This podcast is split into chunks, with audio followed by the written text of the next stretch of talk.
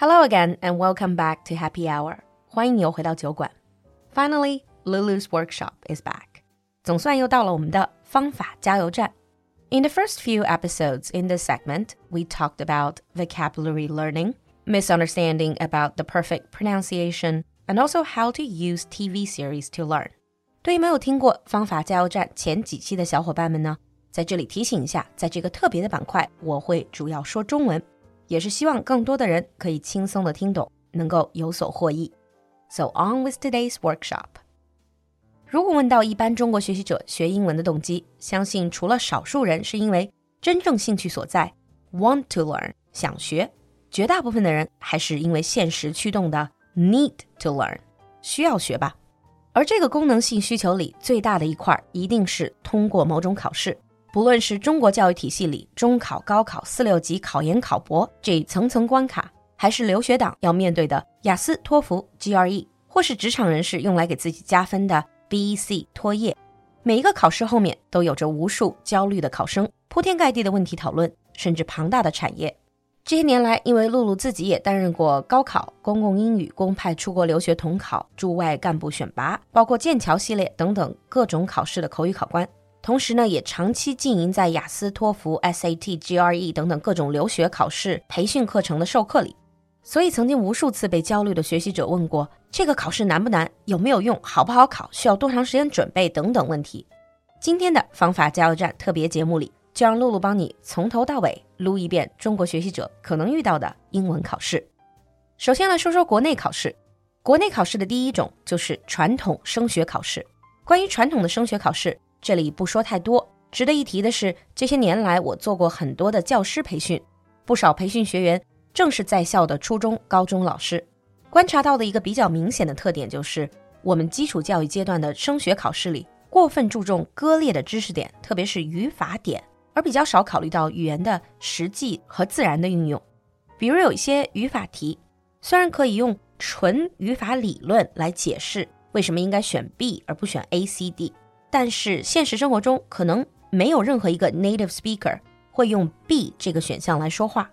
同时呢，一般国内的升学考试对于产出性技能，就是说和写的要求比较少，所以这些考试里考高分，绝对不意味着语言能力真的就非常高。除了传统的升学考试，大家最熟悉的莫过于 CET College English Test 四六级。四六级还是属于比较典型的 knowledge test。知识性考试有范围、有大纲，可以猜的题比较多，一定程度上秉承了传统中国式考试的习惯。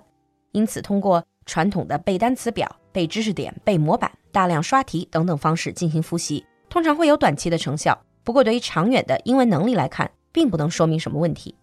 而对于英语专业的小伙伴们来说，基本上要面对的考试就是 TEM Test for English Majors，TEM Four and TEM Eight。俗称的专四、专八，网上经常有人问六级和专四哪个难？其实两个考试的侧重点是不一样的。专四更加偏重于对于语言精准性的测试，这里就包括语言专业的不少基本功，比如逐字的听写或者细节语法、用语是否 appropriate 得体这些方面的考察。因为专四、专八考试报名有限制，所以基础比较好的非专业学生大可不必选择专四、专八。可以考虑选择国际考试来测试自己的能力，而英语专业学生也没有太大的必要备战六级，可以根据自己实际专业倾向选择专业性的，比如商务方面或者翻译方面的考试或者考核。跳出教育系统之外，国内面向社会大众的一个英文考试就是 PETS Public English Test System，这是二十世纪末在中英合作背景下出台的一个。独立于学历教育之外的公共英语考试体系，分为五个级别。考试形式呢，可以说是综合了中国传统和国际特色。我自己也曾经做过 PETS 五，就是最高一级的口语考官。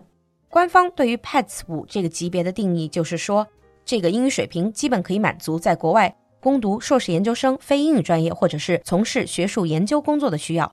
因此，很多公派出国的访问学者都需要通过 PETS 五。由于这个考试是全面的考察学生的接受和产出技能，听说读写都要考，而且在高级的口语里还会随机把考生配对，让考生之间进行辩论讨论。因此呢，PETS 尤其是最高一级，可以算是国内考试里难度不小的一种。不过，根据近些年的动态，PETS 考试应该不久就会退出历史舞台，而被一个新的测评系统取而代之。这就是 CSE Chinese Standards for English 中国英语能力等级量表。二零一八年新鲜出炉的这个量表，以语言运用为导向。将学习者的英语能力从低到高分为基础、提高和熟练三个阶段。基础理念和欧洲的 A 一到 C 二这样六级的语言框架十分相像。中国的量表有九个等级，有单独的听力理解、阅读理解、口语表达、书面表达、组构、语用、口译和笔译各项能力的评测。大致呢是一二级应对小学，三级初中，四级高中。五六级大学，七级英语专业，八九级是高端外语人才。特别值得一提的是，中国的这个 CSE 等级量表已经在二零一九年初通过和 British Council 合作，实现了这个量表和雅思以及普思，就所谓小雅思的这个对接。比如雅思口语六分对接六级，阅读五点五对接五级。同时，也在二零一九年年底和托福 IBT 考试正式对接。比如总分一百零一分，达到量表八级。个人觉得这个量表也是中国英语教育逐渐由理论知识点向真实的语言运用做出了转型，并且想要和国际接轨的一种尝试。所以以后的英文学习应该会逐步的转到整体英文能力的提升上。说完了国内的语言考试，我们来说说国际考试。雅思和托福这两大巨头是很多即使从没有想过出国的小伙伴们。也耳熟能详的考试，因为雅思和托福这个话题就足够单独做一集或者几集，所以在这里我们简单粗暴的录一下这两个考试的异同。相同处一都是 proficiency test 能力考试，并没有所谓通过和不通过的概念，只是对你真实能力的一个衡量。两个考试接受度都比较高，可用的资源都比较多。那么不同之处呢？第一，在中国来讲，雅思是实体考试，口语里是真人考官。托福则采用 Internet-based 网考。第二点不同，雅思主要面对英联邦国家、欧洲和部分美国高校，托福主要是在北美，世界也有覆盖，但在英国高校接受度不算太高。第三，雅思的听说读写分项比较清晰，属于每个技能分别考察。托福虽然也分项，但是有很多的综合考题。具体来讲，还有一些，比如雅思写作比托福难拿高分，而雅思的口语和托福的考察点也不一样。那第四点是托福更加偏重学术场景，而雅思是兼顾了学术和生活。在雅思和托福之外，国际留学考试里还有一位后起之秀，就是 PTE Pearson Test of English Academic 培生学术英语考试。这个考试目前普遍用于申请澳新的留学移民，也可以作为英国的留学申请。同时呢，在美国、加拿大、新加坡不少高等名校也开始逐步接受了 PTE 考试的成绩。和传统的雅思托福相比，PTE 的特点非常明显，听说读写全部采用 AI 人工智能评分，出分快，最快可以当天上午考试，当晚获得成绩。考试全程对着电脑，无人工参与。考试场次多，时间灵活，有的考点甚至可以一天之内安排四场考试。但这样的考试，它也带来了一些新的挑战，比如 PTE 的听力材料，因为是选取实际场景、真实口音，所以难度明显高于雅思。另外，PTE 的口语是由人工智能评分，所以对个人口语发音的标准性要求要远高于雅思和托福。同时呢，PTE 考试中题目种类丰富，而且电脑考试的节奏很快，很多考生会不习惯。它还有自己独特的交叉评分机制，它的同一道考题可能会为听说读写中的多项共分，这样达到全面评估的效果。从成绩的公正性和多项评分因素上考量，PTE 可以算是一个。能够从多方面客观评价学生英语能力的考试，有兴趣的小伙伴们不妨试试看。那除了这些留学考试，其实剑桥系列还有其他很多英语考试，比如说 YLE Young Learners English 剑桥少儿英语，相信很多家长都不陌生。那对于那些英文水平很棒的小伙伴们，如果想要考剑桥系的考试，上面还有 FCE First Certificate，这个对应的是 B 二。C A E Cambridge English Advanced 对应的是 C 一，C P E Cambridge English Proficiency 对应的是 C 二。作为欧洲语言能力体系里最高一级的 C 二，基本上就是 native speaker level。如果你非英文母语，想要在英语国家教英文，那么就需要 CPE 的证书。刚才说的大部分都是单纯的英文能力考试，那相信身在职场的你，可能也会对商务英语比较感兴趣。这里面的两大考试，一个是剑桥系的 BEC，另外一个是 ETS 系的托业 （TOEIC，Test of English for International Communication）。其实两个考试并没有本质性的差别。那 BEC 一定是更偏英式英语，而托业则是更偏美式。托业的题型更为单一，更加传统，很多时候呢只有企业报名团体考试，而 BEC 呢则是个人报名比较多。因为长期做企业培训，我会用很多 BEC 的材料。个人觉得，在语言的得体上、跨文化潜规则的讨论上，BEC 都会更多，而且它的考试题型更加多样。两个证书的含金量基本上不相上下，具体取决于你感兴趣的公司到底是哪个国家的。但其实很多时候，像雅思、托福这样的成绩，在职场上也非常有用。其实说到职场英文应用能力，国内还有一个比较小众的考试。叫做国际人才或者简称国才考试，English Test for International Communication。这是由北外外研社牵头研发的国际交流力考试，二零一六年首考。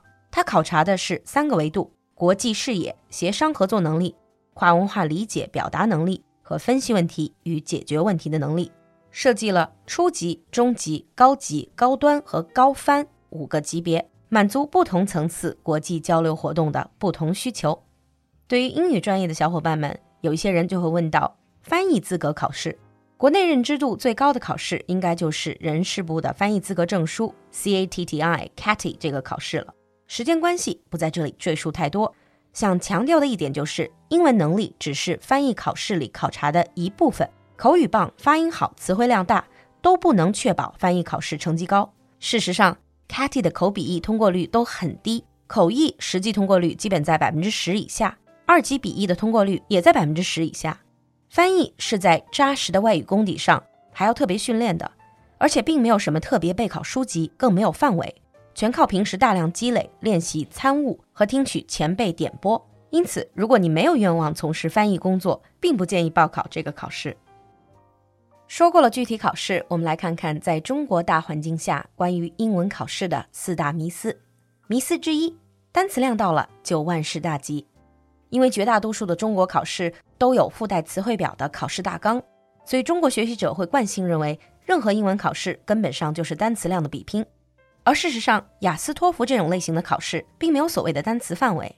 一个有所谓六千词汇量，但是对于动词短语和句型结构掌握很好的学生。很可能比一个八千词汇量但是没有 active vocabulary 的死记硬背党分数高出不少。单词不是不需要学，但是割裂逻辑去拿单词书背单个的单词，试图以此提分，往往是徒劳的。第二个迷思，任何的考试都是可以突击的。国内乃至东亚的语言考试，很多时候都是 knowledge test 知识性考试，考察的是单个知识点的熟悉程度，因此短期突击背诵一些知识点。确实可以促成卷面分数的提升，而雅思、托福等国际性的考试是 proficiency test 能力型考试，意图较为全面的、真实的 assess 考生的整体语言能力，而能力提升又是循序渐进的过程。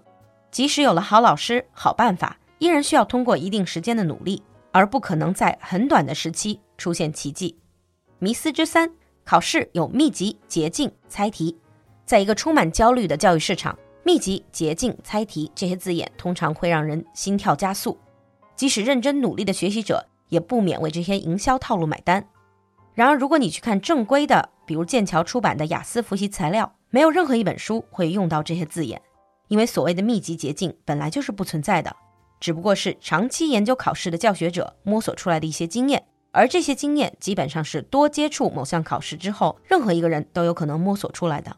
至于猜题，更是一个简单概率游戏下的幌子。从这种意义上来讲，相信秘籍捷径，往往是在为自己的焦虑和思维懒惰买单，把自己的命运交到别人手里，想着自己不用动脑筋也能所谓保过，却白白让人割了一茬韭菜。